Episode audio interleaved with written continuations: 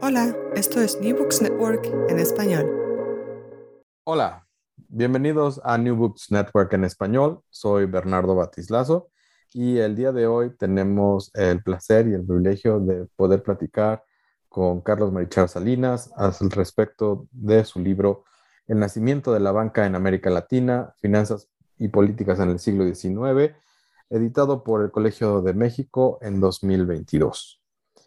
Eh, Carlos Marichal Salinas nació en Maryland en, el, en 1948, es un historiador mexicano que se ha especializado en la historia económica de América Latina y especialmente en la historia financiera desde el siglo XVIII. Es el decano de los historiadores eh, de, la, de los historiadores de historia económica en México, así como de una figura muy relevante en la historia financiera mundial. Él realizó sus estudios profesionales en la Universidad de Harvard, fue discípulo de John Womack, obtuvo un doctorado con la tesis British and French Investments in Argentina 1818-1940. De 1979 a 1989 fue profesor titular en la Universidad Autónoma Metropolitana Unidad de Iztapalapa. Desde 1989 es profesor e investigador en el Centro de Estudios Históricos del Colegio de México. Ha sido profesor visitante en la Universidad de Stanford, en la Universidad Carlos III en Madrid, en la École de uh, Altos Estudios de Ciencias Sociales en París y en la Universidad de Barcelona. Él fue cofundador y presidente de la Asociación Mexicana de Historia Económica, es investigador emérito del Sistema Nacional de Investigadores y entre sus distinciones y premios está la beca Guggenheim para, uh, por la John Simon Guggenheim Memorial Foundation en 1993-1994, la Tinker Fellowship como profesor visitante en la Universidad de Stanford en 1998-1999, el premio Alice eh, Hanson Jones, otorgado por el, uh, la, Asociación de Historia Económica de Estados Unidos en 2008, el premio uh, Jaume Vinces Vives, otorgado por la Asociación Española de Historia Económica en, en 2009, el Premio Nacional de Ciencias y Artes en área de Historia, Ciencias Sociales y Filosofía de la Secretaría de Educación Pública en 2012 y uh, obviamente ser profesor eh, de mérito en el Colegio de México desde abril de 2019. Entre otros recursos que ha desarrollado y que espero que podamos uh, hablar, está un website que pondremos en la descripción del podcast que se llama H Bancaria. Carlos, muchísimas gracias por estar con nosotros. Ah, Bernardo, el gusto es mío. Eh, muy afortunado de, de tener esta, esta entrevista hoy. Y Carlos, eh, como siempre en estas entrevistas lo que hacemos, primero que nada, aunque ya he dado un, un pequeño resumen de tu amplio currículum, es que nos gustaría que nos hablaras un poco acerca de ti y de tu trayectoria profesional. Bueno, eh, quiero ser breve al respecto, pero desde hace unos 40 años soy profesor de historia, de historia económica, de México, de América Latina, y me gusta mucho la historia comparada.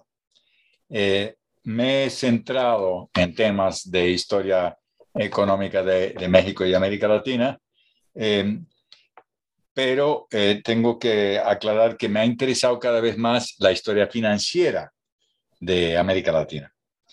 Eh, ¿Por qué?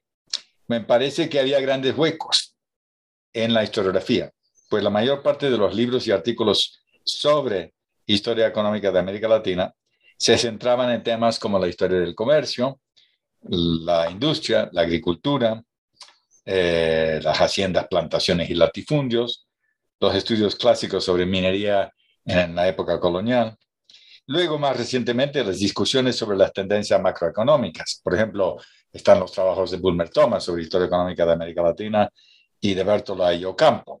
Eh, pero siempre hacía remarcar, especialmente a Bertola y Ocampo, cuando me pedían presentar el libro, que había poco de finanzas en esos trabajos. Eh, y eso me, me sorprendió, eh, me sorprendió que, que, que, que, a pesar de los trabajos que se venían haciendo por mucha gente en distintos países, en los libros generales de historia económica había muy poco de finanzas. Y cuando hablo de finanzas o historia financiera me refiero a historia de la banca, a historia de los mercados de capitales, historia monetaria y de banca central, historia fiscal que incluye la deuda externa, O sea, son todos estos campos que son parte de la historia financiera. Eh, y yo considero que es, son medulares dentro del desarrollo del capitalismo y de la historia económica moderna. Y, y por lo tanto, eh, encuentro que haberme dedicado a la historia financiera no es erróneo, porque es una contribución en una dirección que no es abordada por suficiente número de gente, de colegas en historia económica en América Latina. Eh, ah, no, perdón. En, en fin, eh, en realidad empecé en estos temas en, en eh, de historia financiera en medio de la crisis de los años 80 de la deuda externa. Y ahí escribí mi historia de la deuda externa de América Latina que salió en Alianza y Princeton. Así que puedo decir que ese fue el primer punto de partida de, eh, de mis trabajos sobre historia financiera. Y claro, tú también, digo, eso que, que estabas mencionando es eh, en el sentido de que tú has hecho un trabajo eh, pues muy detallado durante mucho tiempo, pues evaluando estas crisis financieras que se dan en América Latina y comparando las que se dan en el siglo XIX con las que se dan a finales del siglo XX. Eh, entonces, ¿cómo, ¿cómo cabe este, este nuevo libro que, que has hecho eh, en este, este, nacimiento de la banca en este programa de investigación sobre, sobre la historia financiera? Bueno, esta es justamente el último peldaño eh, que yo he abordado. Yo trabajé historia de la deuda externa y luego trabajé historia financiera porque encontré mucha información sobre la deuda, las deudas coloniales que no se habían trabajado antes. Eh, o sea, me fui para atrás eh, del siglo XIX y XX para atrás porque encontraba que había temas que no estaban eh, estudiados que eran relevantes. Pero después me metí en, en temas de deuda pública diversas del siglo XIX pero cada vez me encontraba con más problemas para entender el papel de la banca. Eh, la banca, en la historia de la banca en América Latina es un campo em, que realmente em, me parecía que necesitaba trabajarse más, pero solo encontraba algunos trabajos para algunos países. Em, y, y, esto me llamó la atención y me puse a verlo. Yo, claro, como historiador eh, que, mira mucho para atrás, me fui a, los orígenes. O sea, quería ver de dónde surgió la banca en América Latina. Y veía la bibliografía europea y, la, norteamericana y decía, bueno, ¿qué cantidad masiva de información hay? ¿Cuánta gente ha trabajado esto? Em, pero en América Latina no. Había relativamente pocos trabajos. Y lo problemático de historia de América Latina es que son muchos países. Y entonces hay que estar mirando eh, distintos países para tratar de entender si fue paralelo el proceso o no. Pero en fin, yo, yo ahí me centré, dije, hay que trabajar este tema de historia de la banca y ver si la historia del nacimiento de la banca, por ejemplo, en México es similar al de Argentina o de Brasil o de Chile. De ahí nace el libro. Bien, un, un, un, un paréntesis antes de, entrar al, al, libro y, de cómo nace el libro, eh, ¿cuáles fueron las fuentes o cómo fue que a la hora de tú estar yendo hacia atrás, qué, qué tipo de fuentes eran las que estabas buscando y de las que estabas utilizando? Bueno, precisamente ese es el primer gran problema. Encontrar las fuentes primarias y secundarias sobre la historia de América, de la banca en América Latina. Yo había encontrado material valioso en eh, el archivo de Banamex, que empezamos a trabajar con Leonor Ludlow desde los años 80. De hecho, empezamos a ver materiales ahí en el año 82. José Antonio Batis estaba a cargo de la sección de prensa del Banamex, del Banco Nacional de México, y eh, tenía en sus oficinas una parte del archivo. Y luego logramos convencer al banco de que creara el archivo. En el año 89 hicimos un convenio y se creó el primer archivo de un banco en México. Esa fue una fuente fundamental pero yo no había encontrado mucho material al respecto. Eso fue un punto de partida. Em, a partir de ese momento dije yo, para la historia bancaria de México, pues tenemos esta fuente. Y ha sido muy rica. Han salido por lo menos siete tesis doctorales de ese archivo o vinculado con ese archivo. Em, pero ¿qué más hay en América Latina? ¿Dónde hay más archivos? Y eso es una pregunta que yo me hice y empecé a buscar cuando iba a los congresos de historia económica en Brasil, en Argentina, en Chile. Tuve la oportunidad de ser invitado y también por curiosidad quería viajar y encontré algunos archivos. En América Latina el problema con la historia bancaria es que son pocos. Eh, en, en, en, Argentina el más importante es el Banco de la Provincia de Buenos Aires, un archivo que va hasta atrás, hasta 1824. Eh, es fabuloso. Tiene tres pisos subterráneos, ha sido muy poco trabajado en, términos de la época reciente, por historiadores recientes. Eh, hay clásicos del, de, que trabajan en la historia del banco, que llegó a ser el más grande de América Latina en una época. Está el archivo del Banco do Brasil en Río de Janeiro, me fascinó. En el Centro Cultural del Banco de, del Banco de Brasil en, Río tiene un archivo, no hay catálogo visible, pero las eh, archivistas permiten ver la documentación y a mí me encantaba ir a 1880 y ver correspondencia de la, de la, de la Junta de Administración, por ejemplo. ¿no? Em, ahora, además de esos archivos, fui, fui recogiendo muchos materiales al hacer viajes. Los historiadores buscamos libros antiguos, busqué libros, ensayos em, sobre la historia bancaria, compraba mucho, donde iba las librerías de viejo, porque esto de la historia bancaria es difícil de encontrar, no está en las bibliotecas en general. Hay muy pocos trabajos porque son muchos países y es una especialidad que no ha atraído a los historiadores económicos de manera sistemática. Entonces, quería yo reconstruir y acumulaba libros y eso me ayudó mucho a armar la base de fuentes.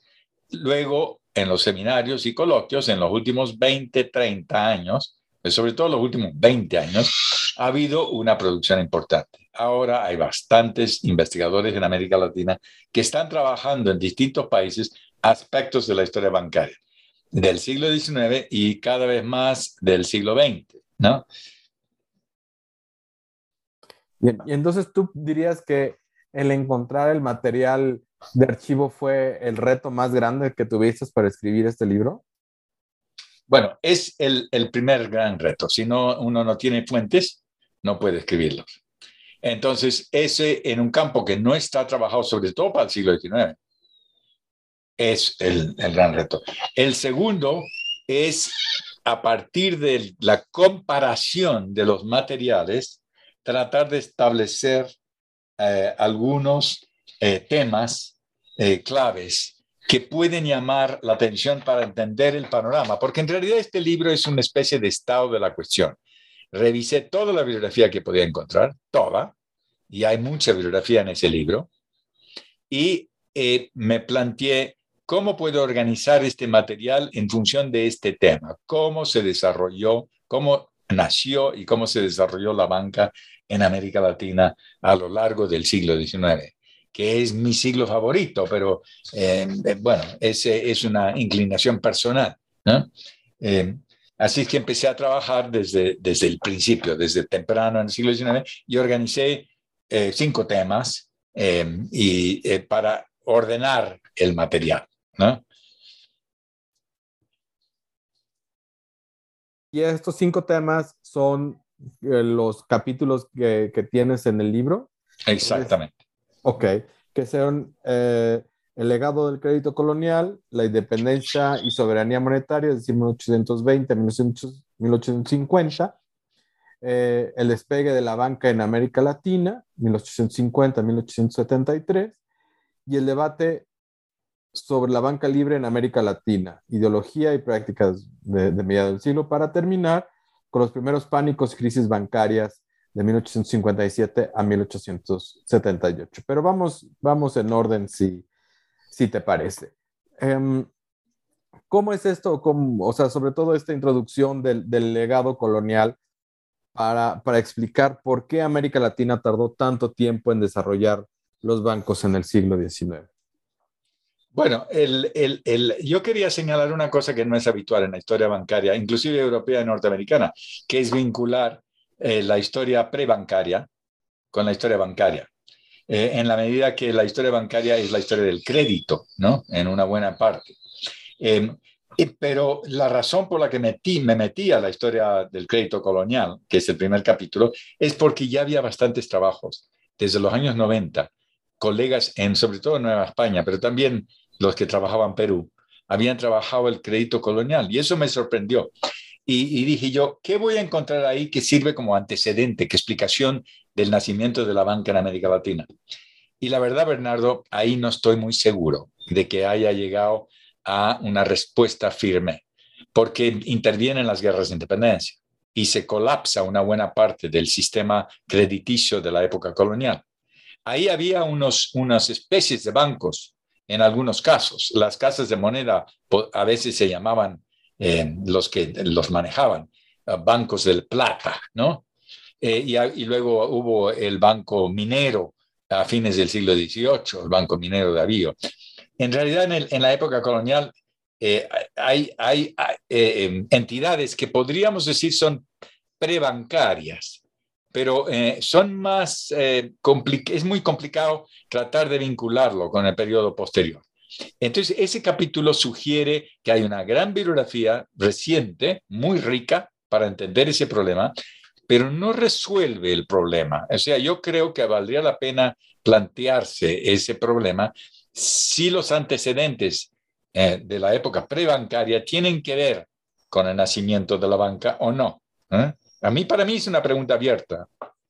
Y es una pregunta muy interesante. Ahora, claro que, bueno, creo que deberíamos de clarificar que aquí estamos hablando de crédito a grandes comerciantes y en menor medida al Estado.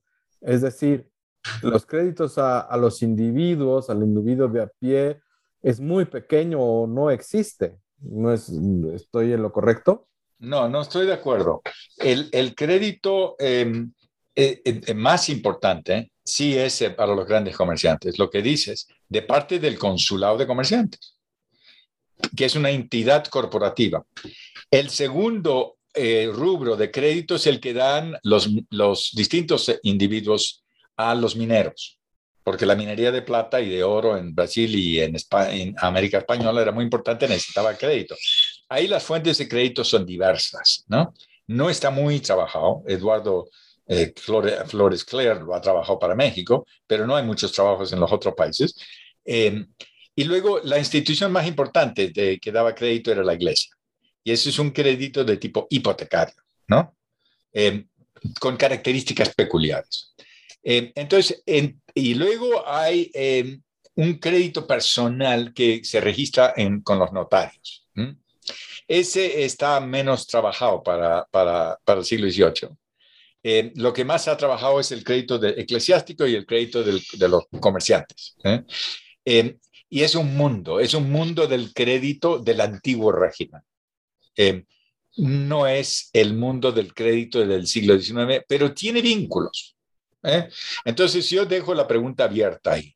Eh, si no valdría la pena eh, tratar de plantearse a futuro una, un diálogo entre los que trabajan en Colonia y los que trabajan en el periodo XIX.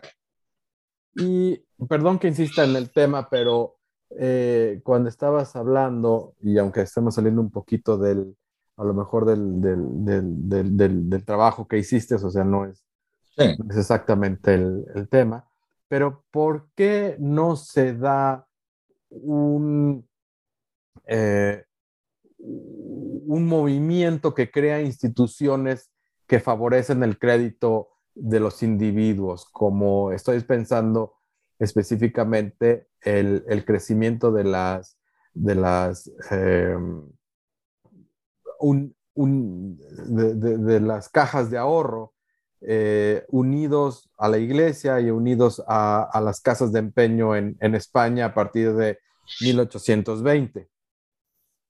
Bueno, eh, en, el caso de, por ejemplo, la Nueva España o Perú, las, cajas de comunidad de los pueblos indígenas, en México había 4.500 pueblos de indios en el siglo XVIII, todos tenían una caja de comunidad, servía como una especie de caja de ahorro pero no se han estudiado. A fondo no se han estudiado. Eh, y, y eh, la independencia acabó con las cajas de comunidad. Ahí hay una ruptura. Las comunidades perdieron, estaban mejor con las cajas de comunidad en, el siglo XVIII que después el régimen liberal perjudica a los pueblos de indios en ese sentido. Ahí hay una ruptura. Hay otra ruptura con la iglesia. La iglesia va a perder los diezmos, va a perder mucho de sus fondos después de la independencia. En el caso del consulado de comerciantes que había en, Nueva España, en Perú, en Chile, en Buenos Aires, en Guatemala, etcétera, los consulados en su mayoría desaparecieron. Entonces los comerciantes también perdieron la posibilidad de una organización que eh, les eh, tenía un tribunal y que, digamos, supervisaba las operaciones, regulaba el crédito eh, comercial en buena medida. Em, y los organismos que había coloniales de, financiamiento de la minería también desaparecen. Los bancos eh, de minería de Arío en México y en Chile eh, van a desaparecer. Entonces, las guerras de independencia en, realidad rompieron muchas cosas. Entonces, ¿cómo es que se da este primer despegue o este, estos primeros experimentos que le llamas tú eh, para crear esos, esas primeras instituciones después de las, de las guerras de independencia? Bueno, ahí em, la situación era difícil, complicada, como todos los autores han dicho. Eh, desde 1820 hasta 1850 hay una época de lento crecimiento en América Latina, muy lento crecimiento, em, y eh, e influye la inestabilidad económica política y militar en, en, la dificultad de crear instituciones de crédito. Pero todos los dirigentes de la independencia quisieron hacerlos. O sea, en, en el caso de, de, Chile, ya en 1811 hay una propuesta de crear un banco. ¿no? en 1823, eh, Rivadavia en Argentina quiere crear un banco. El, el, el, mismo Iturbide quería crear un banco. Eh, en cada país hubo propuestas desde el primer momento, porque miraron, yo creo que hacia Europa, miraron hacia eh, España, Inglaterra, eh, dijeron, hay que hacer un banco. La creación de un Estado debe estar vinculado con la creación de un banco, pero fracasaron en general. Los únicos tres bancos que se crean son el Banco do Brasil, que se, se crea en 1808 cuando la corona portuguesa se traslada a Brasil, y traen el oro, los diamantes, las reservas que tenían, porque tenían que salir por la invasión de Napoleón, fueron acompañados por la flota británica y crean el Banco de Brasil, el primer banco de América Latina, ¿eh? que ha tenido varias vidas, ¿no? Es como el fénix que renace cada vez, ¿no?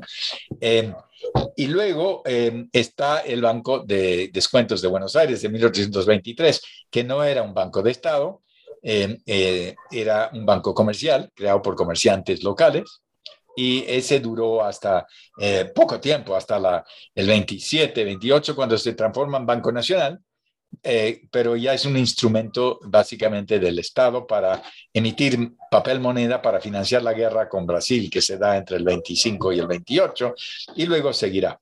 Y el tercero es el Banco de Avío de México, creado por Lucas Alamán en 1830. Ese sí tiene el antecedente colonial del Banco de Avío Minero. Pero Lucas Alamán, ¿qué hizo? creó un banco industrial. ¿eh? Ah, tomó el ejemplo del banco de avión minero colonial y duró del 30 al 40. Fracasó, ¿por qué? Porque no le devolvieron los préstamos los clientes. Pero eso, aquí, perdón que también me, salga un poco del, del, texto.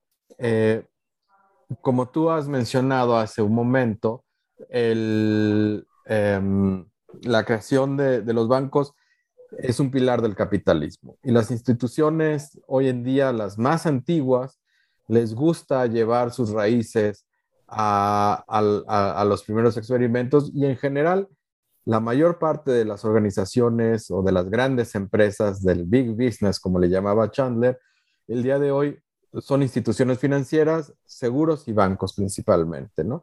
Y tenemos el ejemplo de eh, el Banco de Santander y el Banco de Bilbao, los dos fundados en 1857, por nombrar uno.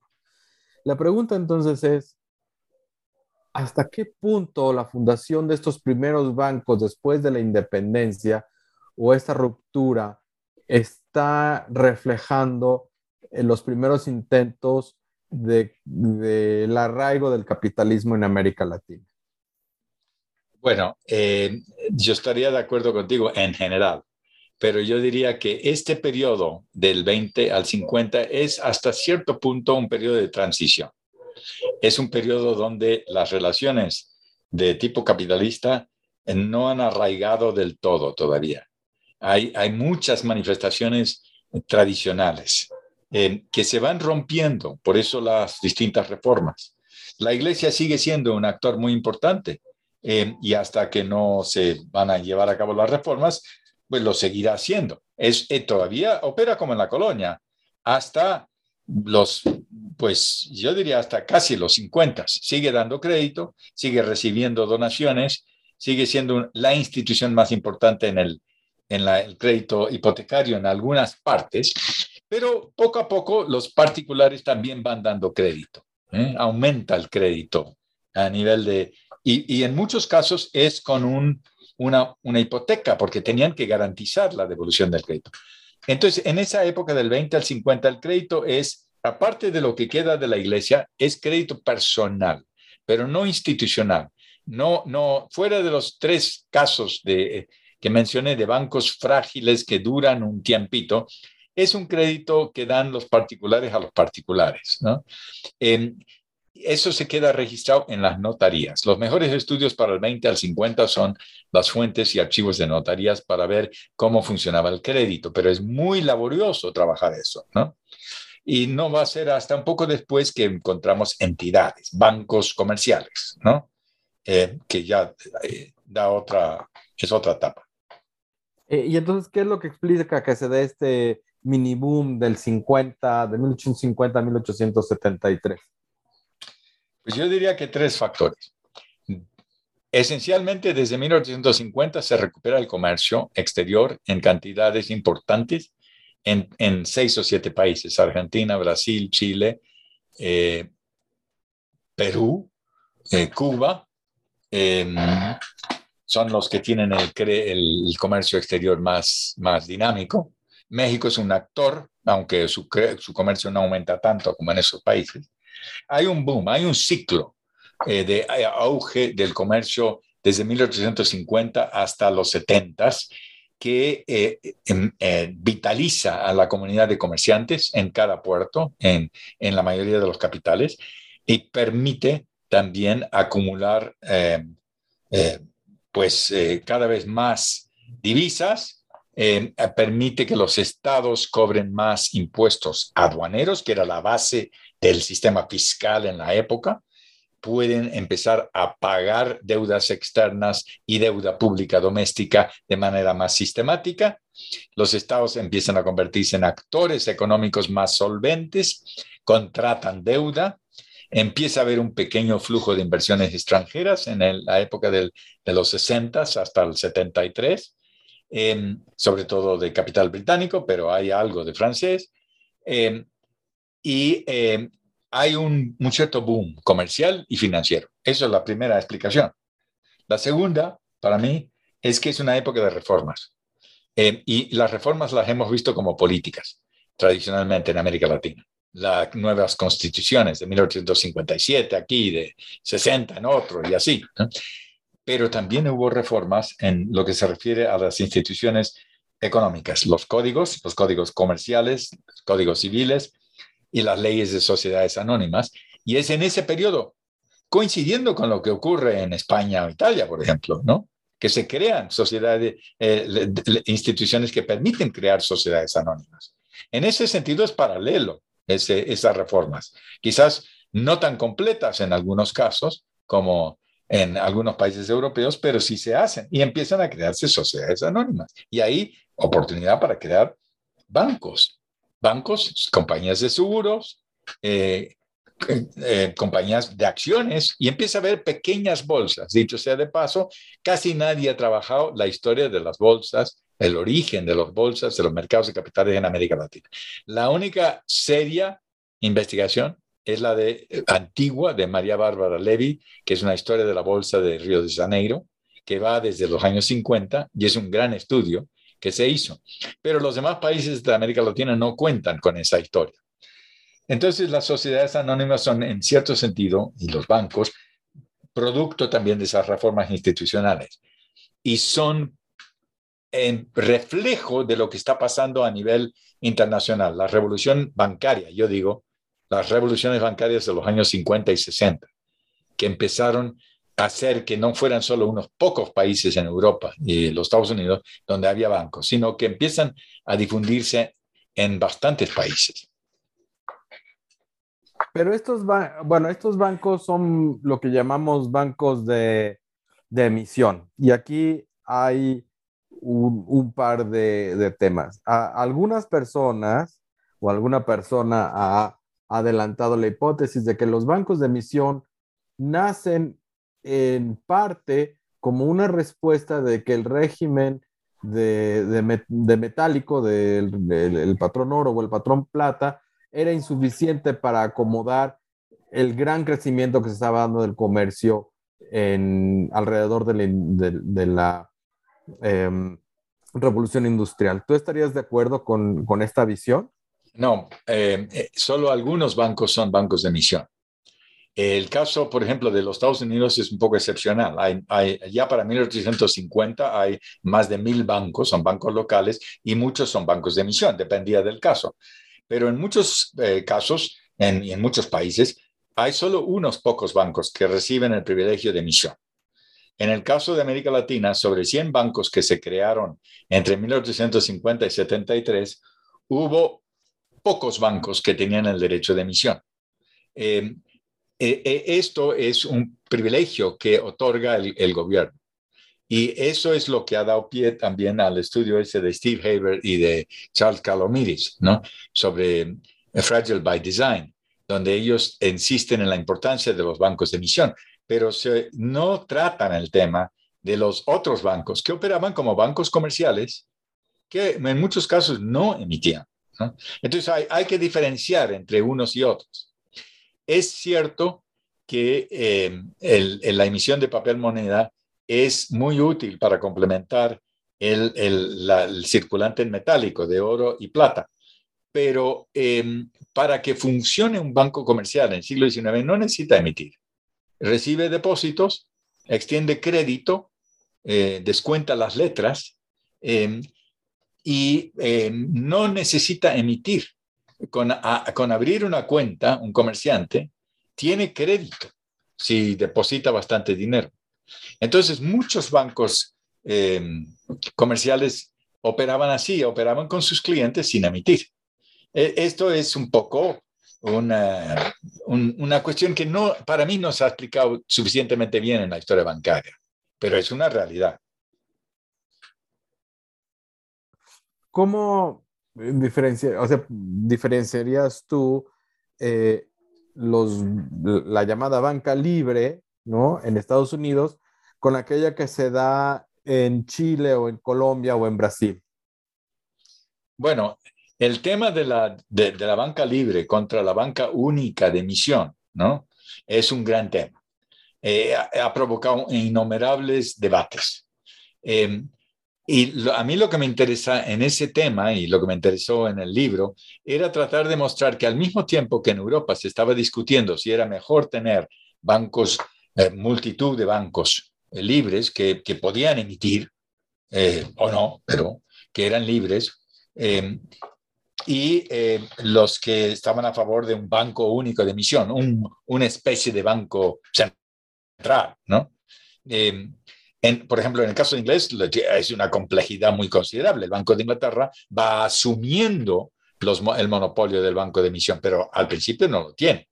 Y los bancos escoceses guardan y defienden su derecho a ser independientes y tener el derecho de emisión, dos de esos bancos todavía pueden emitir, dos bancos escoceses. Entonces es un poco sorprendente frente al monopolio que se va imponiendo.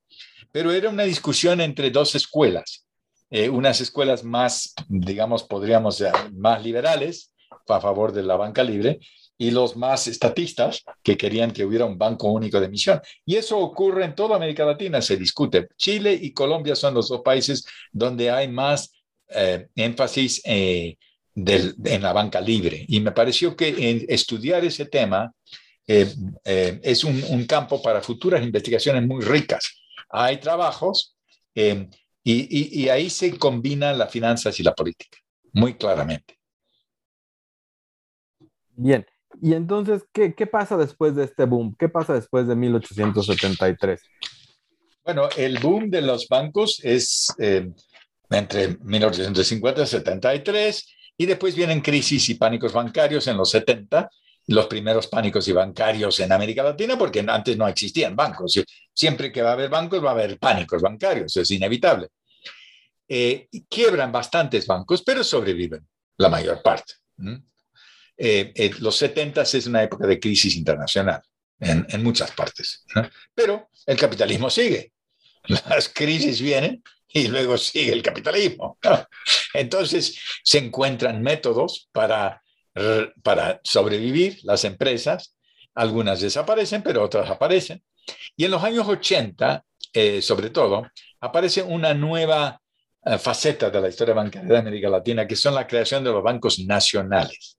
Esto se enlaza con la discusión anterior. Y esto es, en los años 80, los estados nacionales empiezan a consolidar en América Latina.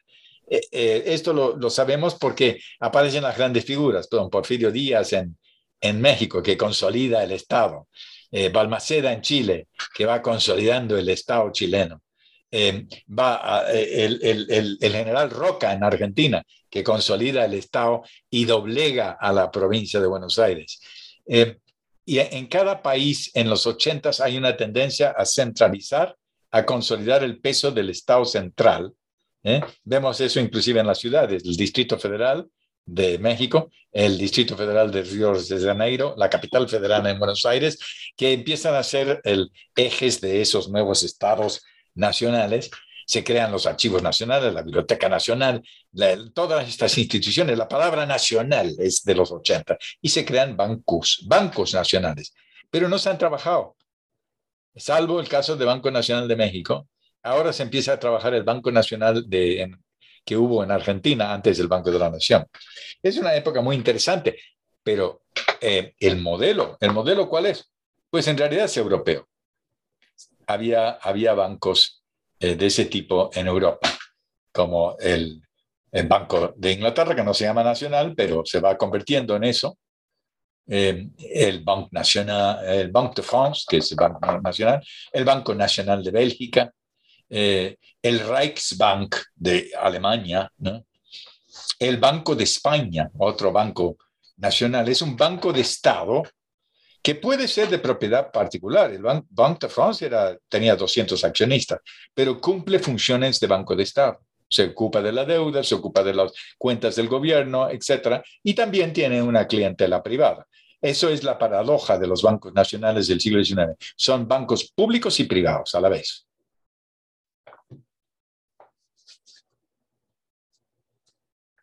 Lo, cual hace, pues también, eh, que no, no se ha trabajado tanto, bueno, no se ha discutido tanto el que si son realmente instituciones públicas o, o, no. Digo, a, lo que voy es que hay un debate eh, que está muy, muy revisado sobre eh, la, la compañía del, del, este de Inglaterra, del East India Company, si era o no una multinacional o una protonacional. Y es ese embone con, con, la política de Estado que, por la cual hace muy difícil pensar que es una, que es una eh, empresa nacional. Pero, pero en fin, eh, vamos entonces de, de, de, estas crisis, eh, ¿qué es lo más importante que, que queda? Porque ahí es realmente cuando estamos ya llegando al final del libro. Miren, eh, eh, eh, yo quería comentar un tema aparte de las crisis y los bancos nacionales, que es otro fenómeno que se da en esta época, que es la, el establecimiento de la banca extranjera en América Latina, que es el último capítulo de mis preocupaciones sobre el siglo XIX. Eh, los primeros bancos extranjeros que se crean en, América Latina vienen de los años 60, son bancos ingleses, pero luego hay otros bancos de otros países. entra la banca alemana, entra la banca francesa.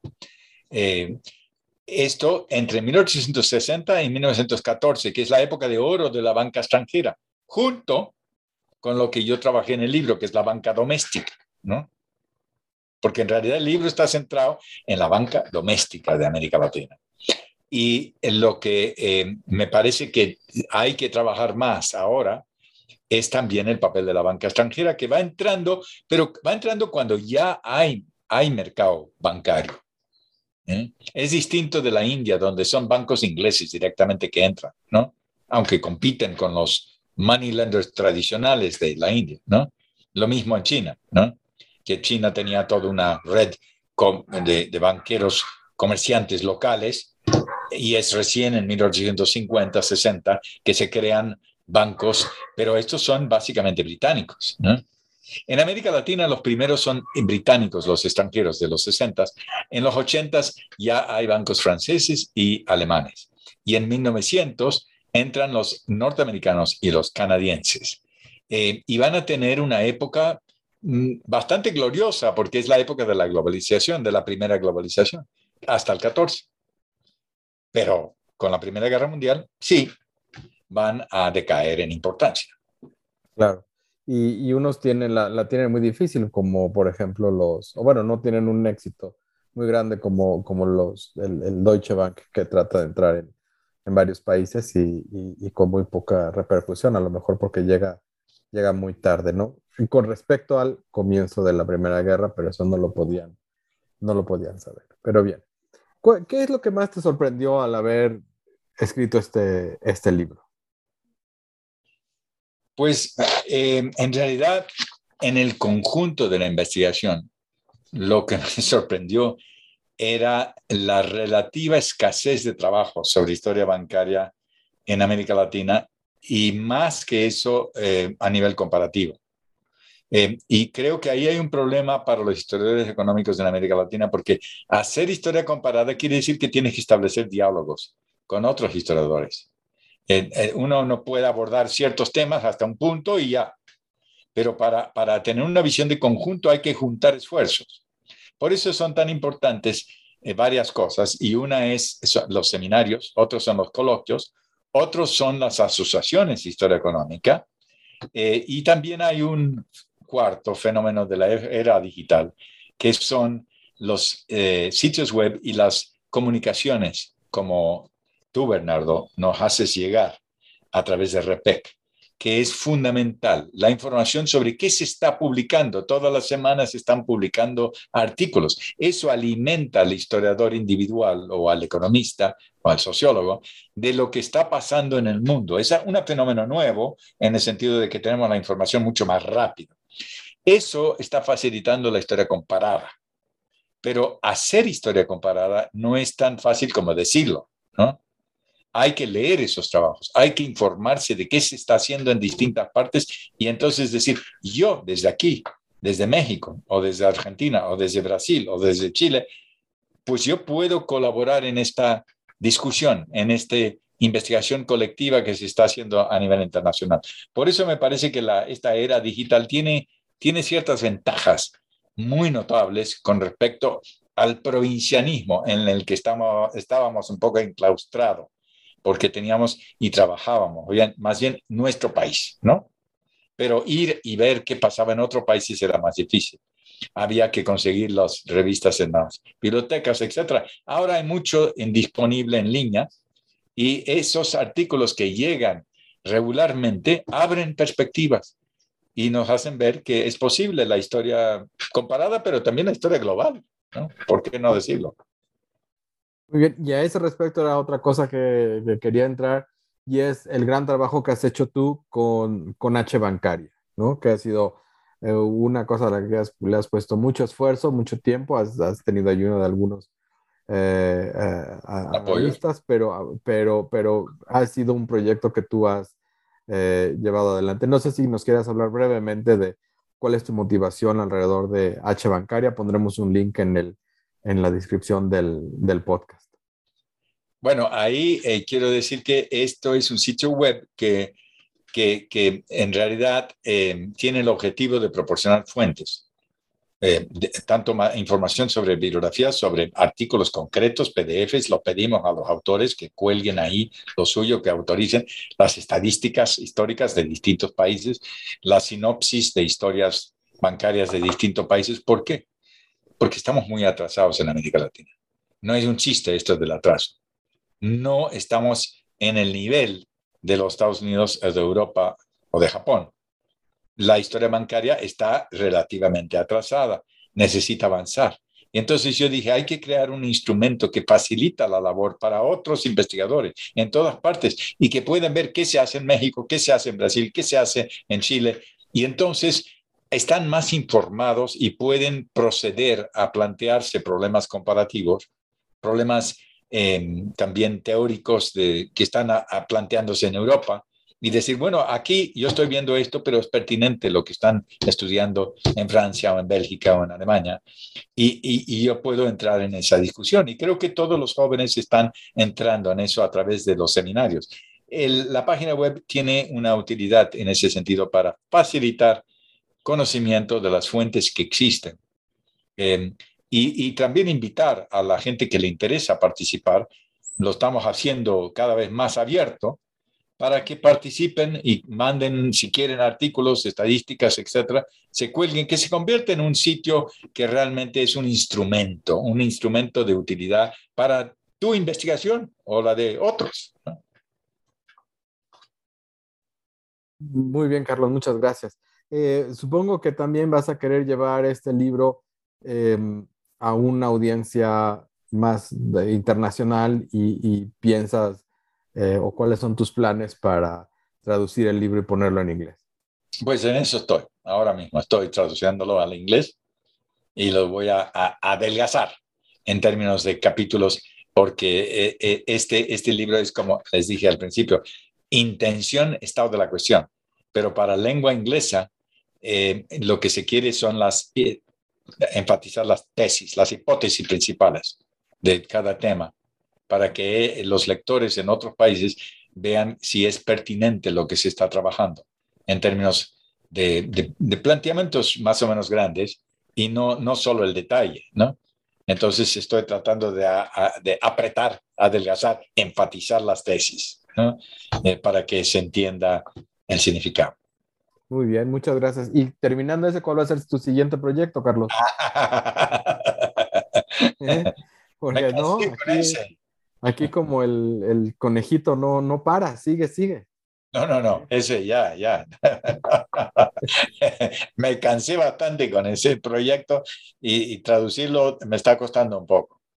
Bueno, pues a ver cómo, cómo te, te, convencemos de poder hacer algo más y siempre poder, poder compartir todo tu conocimiento. Carlos Marichal Salinas, muchísimas gracias por participar con nosotros en New Books Network en español y esperamos poderte invitar cuando termines de hacer esa traducción para practicar para el, para el público en inglés. Pues muchísimas gracias, Bernardo. Un placer aquí, estar aquí. Gracias por escuchar New Books Network en español.